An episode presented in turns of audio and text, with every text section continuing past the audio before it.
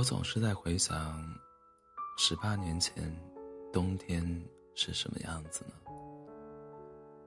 是寒风裹着棕色的树叶，冻得人瑟瑟瑟发抖；是不论降温下雪，都没有来自朋友和家人的问候；是取暖的日子遥遥无期，吵不过房东，只能忍声吞气；也是公司的公司的中央空调开到下午六点，可每天。却得等到晚上十点下班，只留下一个被夜灯和寒气把身影拉得很长的自己，走在冷风中。有人说，孤独的人总是更害怕寒冷，所以孤独的人总是会在冬天死去。实话说，遇见寒冰之前。我也是这么认为的。很长很长一段时间，我都以为自己是过不了那个冬天的。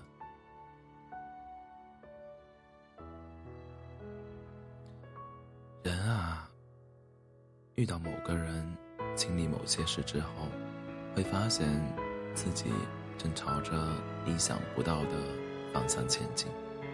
所以，活着正是有趣的事情。不知道你有没有感受过阳光照进生命中的那种温暖，像是寒冰中快要窒息的人突然得到了救赎。寒明就是我的心声，他带着我过了一个不一样的冬天，让我知道原来冬天可以活在热气腾腾的奶茶里。咕噜咕噜，冒着热气的火锅中，还有恋人永不会冷却的口袋里。即使外面寒风呼呼作响，你被捂在他的怀里的耳朵，也依旧不会冰凉。微博上说，逃避眼前压抑与困境，最好的方式就是旅行，到另一个城市里，哪怕发呆，也可以。那是十八一八年一月的南京，那一年，我所见的初雪同寒冰一起出现在我的生命中。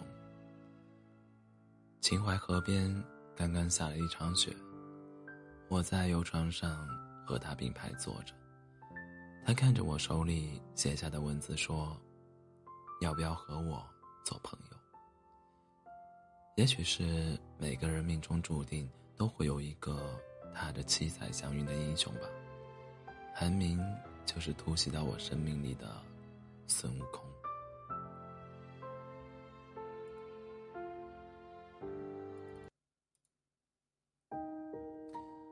我带着被北京十二月的寒冷击碎的灵魂，和寒冰开始了一段旅程。他带着我去飘着雪的老门东。我们一起排队等着吃糯米藕，他会买热气腾腾的红薯，还有可以吃好久好久的糖炒栗子，塞到我的手中。那时候我想，其实女生的冬天是不需要手套的，只要有热乎乎的零食和爱的人的口袋就可以了。也不知道这个人的手愿不愿意借给我。他带着我去吃热气腾腾的火锅，我嗜辣如命，可他却不爱吃辣。但是为了我，他还是点了最正宗的红油锅。我们分开点不同的酱料，然后混着给对方品尝。他看着我吃的面不改色心不跳，我看着他吃的满头大汗。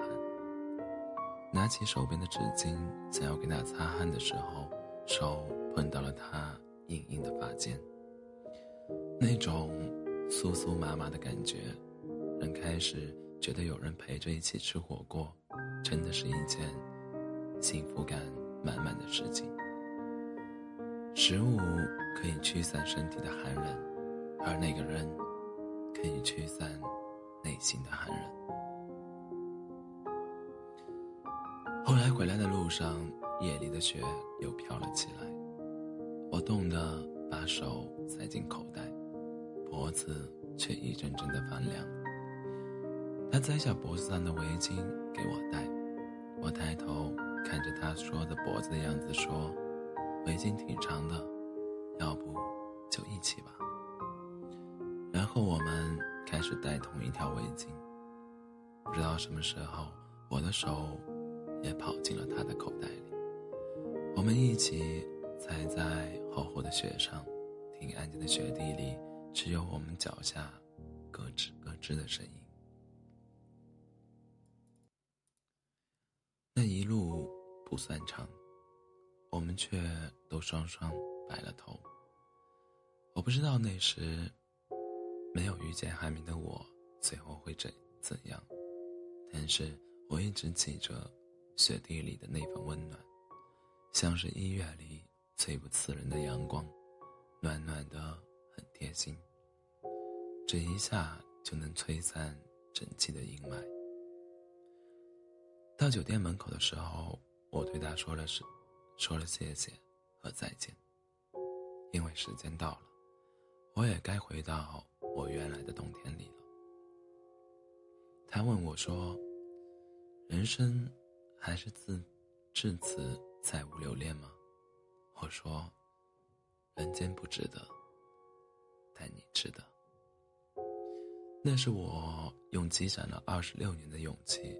说出的告白，却没有得到我期待的回应。在他呆滞的第五分钟，我转身上了楼，然后改签了当晚的车票，回了北京。从希望中走出来的人，真的更容易陷入绝望。我站在北京站的出口，出站口时，心里就是这么想的。我觉得，人不管活到多少年，重要的是此时此刻你在做什么。北京没有一个韩明，我大概也不能再有那样一个快乐的自己。只是所有的感慨还没来得及跟着回家的地铁一起消散，我的微信就蹦出了他的消息，他说。对不起，我昨天只是太过于惊喜震惊，你不要难过，下周我就辞职，到北京找你。